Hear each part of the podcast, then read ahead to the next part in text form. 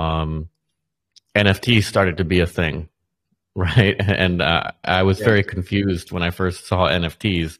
And the, the question that I had was, you know, why would anyone pay for a link to a JPEG? Right? Because yeah. an NFT is, is like a receipt. It's not it's not even a JPEG, right? Or a monkey picture. It's a receipt that says you bought a monkey picture right? And it like it, it, includes some metadata that maybe points to some IPFS link um, that says that that's mine. And so I, I took it as a design problem.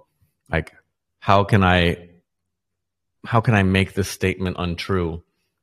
You know, the statement a link to a JPEG.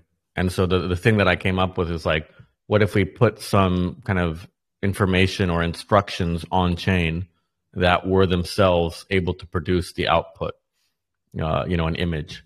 And so unsigned algorithms was this kind of NFT project I came up with